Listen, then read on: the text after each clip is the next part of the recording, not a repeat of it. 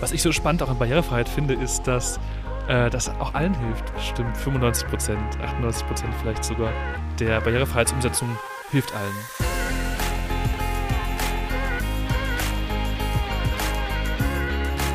Weil Vielfalt fetzt.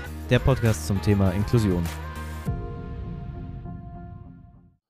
Setzt, setzt du dich dann so mit, mit Kopfhörern in die Bibliothek rein und hast halt da so dein Wälzer, irgendein Buch oder so, schlägst das auf, nimmst dein Handy, scannst den Text ein und dann lest du das vor? Oder, also, ne, das, mir geht es jetzt ein bisschen um die, ich, um die praktische Umsetzung, ne, weil ich, ich kann, muss das erstmal so ein bisschen vorstellen, lernen. Ja. So, ne? Ja, wie dein Alltag aussieht, ja. Ich muss mich gar nicht in die Bibliothek reinsetzen, tatsächlich. Ich versuche immer, die ganze Literatur digital zu bekommen Ja, mhm. und dann schiebe ich es in mein Vorleseprogramm, lass mir es vorlesen und dann, ja, äh, muss ich gar nicht weg. Also da muss ich gar nicht zum physischen Buch hin, sondern das digitale Buch kommt zu mir, im besten Fall, wenn es Ja. verfügbar ist. Und äh, dadurch werde ich dann jetzt nicht in der Bibliothek sitzen, wahrscheinlich weniger als andere. Ja. Und dann mir es eher selbst vorlesen, also durchs Programm vorlesen lassen. Hast du da schon mal irgendwie einen Moment, wo das Programm dir irgendeinen Quatsch vorgelesen hat, der dann, der dann vielleicht auch lustig, lustig war? Oder, also, oder funktioniert das richtig gut mit dem, mit dem Einlesen?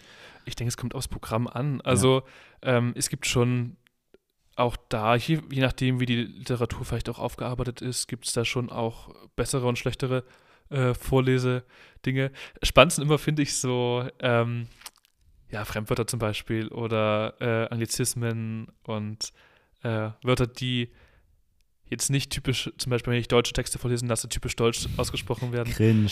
Zum Beispiel LAG wurde Lack ausgesprochen. Ah ja. aber Lack. ansonsten, äh, nee, geht es aber schon. Gerade wenn man weiß, was es bedeutet, wie in dem Fall, dann äh, geht das gut. Ja, okay, cool. Ja, klingt jetzt erst erstmal auch, ne, da sind wir, glaube ich, schon ziemlich weit, was das angeht, was die, was die Software da angeht, was die, auch die Hardware angeht wahrscheinlich, ne? Also das, das funktioniert prinzipiell ganz gut.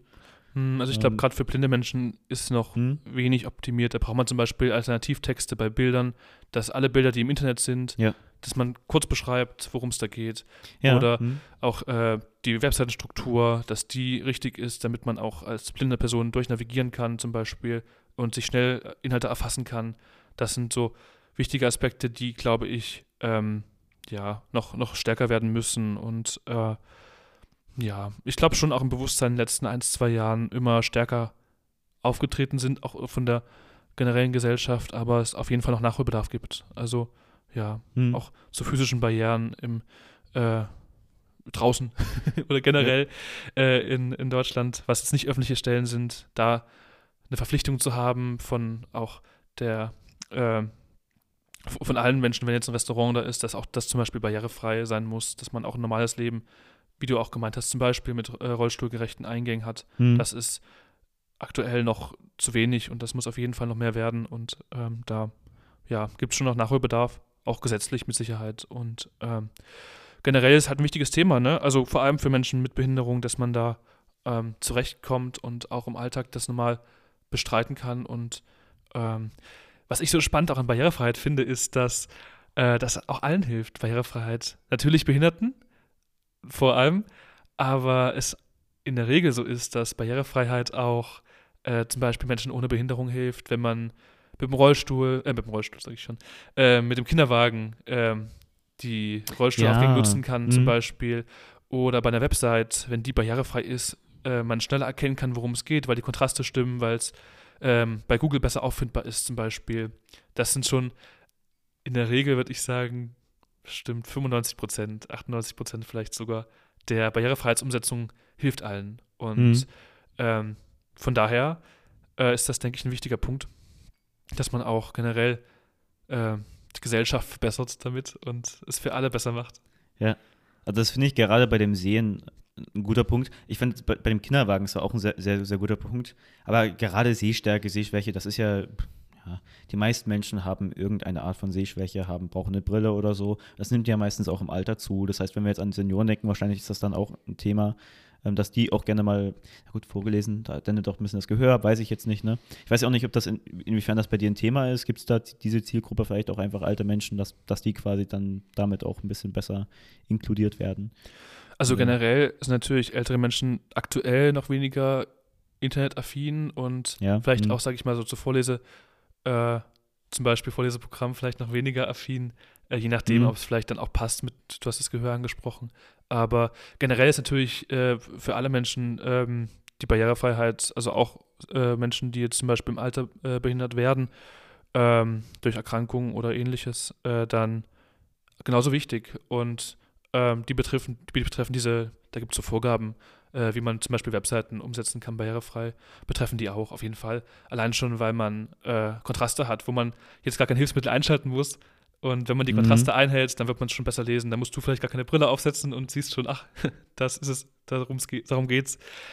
Und ähm, vor allem ist es auch, wie du sagst, dass ähm, ich glaube nur 4% der Behinderten äh, von Geburt an ihre Behinderung haben. Mhm, Das mhm. heißt, die deutliche Mehrzahl das im Laufe des Lebens bekommt. Meinst du jetzt allgemein, also egal welche Behinderung oder? Allgemein, genau. So. Das, Ja. äh, ich glaube, nur 4% der Schwerbehinderten in Deutschland. Ich, Ähm, genau, das ist nämlich noch so ein Ding, da hat mir der Stefan ein bisschen einen Tipp gegeben, dass es ja beim Grauen Star so zu sein scheint, dass sich das eigentlich erst irgendwann entwickelt im, im, im Laufe des Lebens. Du hast gesagt, du bist jetzt damit geboren worden. Habe ich das richtig verstanden? Ja, genau. Also gerade grauer Star ist tatsächlich häufig, dass es im Alter Menschen bekommen. Und bei mir ist es so, dass äh, das äh, angeboren war. Das ist eher selten. Also ähm, ich glaube schon ziemlich selten, dass gerade grauer Star angeboren ist. Und äh, ja. Das ist dann so. quasi auch irrepar irreparabel. Also da kann man jetzt nicht irgendeine. Du hast gut, du hast jetzt gesagt, Mhm. du hast eine Linse künstlich eingesetzt bekommen. Bei mir ist Ähm. es so, dass ich, äh, ich finde es auch ganz spannend, dass äh, ich im äh, ersten Wochen des Lebens, ich bin mit zehn Wochen operiert, da wurde festgestellt, ich habe grauen Star und davor habe ich nicht sehen lernen können. Das heißt, Ah. äh, jetzt aktuell habe ich im Auge durch die Kontaktlinse auf der Netzhaut das Bild scharf, also am Ende vom Auge, da ist ein scharfes Bild, aber da ich das nicht gelernt habe in den ersten zehn Wochen, wo die Augenlinse trüb war bei, bei der Geburt, dadurch äh, sehe ich jetzt nur 20 Prozent, weil man wirklich extrem viel lernt am Anfang des Lebens und Was, das ist ein Lernding. das ist ein Lernding, ja, ja, alles. Wie, äh, what? Das heißt, wenn du das jetzt in den ersten zehn Wochen gekonnt hättest, irgendwie, was, wie, inwiefern wäre das denn jetzt anders? Dann, Genau, also wenn ich jetzt, äh, normalerweise ist ja auch so, wenn man normal keine trüben Augenlinsen, also keinen Ja. grauen Star hat, dann äh, hat man da den Lerneffekt, wo man normal lernt zu sehen und äh, das war bei mir nicht so und dadurch kommt das. Ich finde es auch irgendwie interessant. Ja, Und- also, was ich jetzt meine, ist eher, stell dir mal vor, du hättest es jetzt später bekommen. Das wäre jetzt quasi so mit 20 oder so, genauso jetzt, wie, Mhm. wie du es jetzt gerade hast. Da wäre jetzt meine Frage, was, würde, was, was wäre anders daran? Ne? Also, wenn du das jetzt erst ab 20 bekommen hättest und quasi als Kind noch nicht gehabt hättest. Inwiefern, ne? Also von deiner Wahrnehmung her. Also, soweit ich das verstehe, kann man grauen Star wahrscheinlich besser behandeln im Alter, ähm, weil man es zum Beispiel schon gelernt hat, das Sehen. Aber ich meine, ich bin jetzt auch kein Mediziner, ich kann jetzt nicht gut. den, den Fall individuell ab, ab äh, Ja, das ist Ja, aber wahrscheinlich so ein ja. Problem, oder? Also kommen manchmal so Menschen und, und behandeln dich als Experten für, für gra- grauen Star und so. Weil das, das ist ja dann ein bisschen so, ne? Du bist dann ein bisschen der Repräsentative und so. Das ist ja bei allen möglichen Dingen so, bei irgendwelchen hm. ne, hervorstechenden Merkmalen. Hm. Es ist eher so, dass dann, äh, nicht sehr häufig, aber es kommt schon regelmäßig vor, dass Menschen kommen, gerade Leute, die man nicht kennt. Ja. Finde ich schon spannend. Und zum Beispiel in der Bahn, Hm. ich ähm, nehme zum Beispiel mein Handy nah ran, Hm. weil ich da äh, auf der linken Seite, ich, hab, ich schaue mit beiden Augen äh, einzeln, also ich äh, schaue nur mit einem Auge gleichzeitig. Und äh, auf der linken Seite habe ich mein Auge auf die Nähe eingestellt, dass es größer wird. Und auf der rechten Seite mit der Kontaktlinse auf die Ferne. Also ich fokussiere nicht mit der Kontaktlinse, sondern ich habe die, ein, also hab die individuell eingestellt, fest. Und Wait, what? Moment. Also, Moment. Also, du, wenn du jetzt in die Ferne guckst, siehst du mit einem Auge und wenn du in die Nähe guckst, siehst du mit einem anderen Auge. ähm, das linke Auge ist bei mir schwächer, Ja. aber es ist so, dass ich das nehme, wenn ich in die Nähe gucke. Und es ist sozusagen ganz stark eingestellt in der Nähe, dass es äh, so eine Entfernung von vielleicht 10 Zentimetern Ja. äh, nur ist, also sehr nah. Hm. Und dadurch ist es größer. Okay. Dadurch ist einfach, auch wenn das Auge schlechter sieht, äh, sehe ich äh, das, was da zu sehen ist, größer, weil es einfach näher dran ist. Und zumindest, äh, um zurückzukommen auf die Bahnsituation, ähm, ist es so, dass äh, zum Beispiel, wenn ich mein Handy nah rannehme und dann äh, dort äh, normal mein Handy nutze, meinetwegen, ich sitze 5, 6, 7 Minuten in der Bahn, dann muss ich mir nicht extra eine Brille aufsetzen. Das ist ganz praktisch für mich. hm. Dann nehme ich halt das schlechtere Auge, sehe es dadurch größer und äh, muss mir jetzt keine Brille aufsetzen, um mal fix was zu erkennen. Und Dann habe ich aber schon regelmäßig die Rückmeldung von, von fremden Menschen, ob ich mir nicht meine Brille besorgen müsste oder ob ich nicht mal schauen müsste, dass ich zum Optiker gehe oder Ja, mich, ja. mich einstellen lasse richtig. Und ich finde das schon auch, ja, also ich finde es schon ein bisschen übergriffig, weil ich meine, am Ende wissen die nicht, dass es eigentlich gerade diese gute Einstellung ist, die mir ermöglicht, so nah Mhm. ranzugehen, zwischendurch mal Ja. auf die Schnelle. Ich meine, das Auge, wie gesagt, das ist das schlechtere Auge, das würde mich jetzt anstrengen, wenn ich da jetzt ganz, ganz lange lese am Stück. Eine Stunde könnte ich auf keinen Fall machen. Ja. Aber so mal fünf Minuten, ähm, das ist einfach super gut eingestellt und das finde ich schon, äh, das ist eher so der Aspekt, wo dann äh, in Bezug auf deine Frage mit Grauen Star, ob ich da ähm, ja die Ansprechperson bin, ist eher so rum, ähm, dass dann Leute versuchen bei mir äh, zu sagen, was, was helfen könnte oder so. Ähm, oder ob man nicht mal schauen könnte, ob was hilft.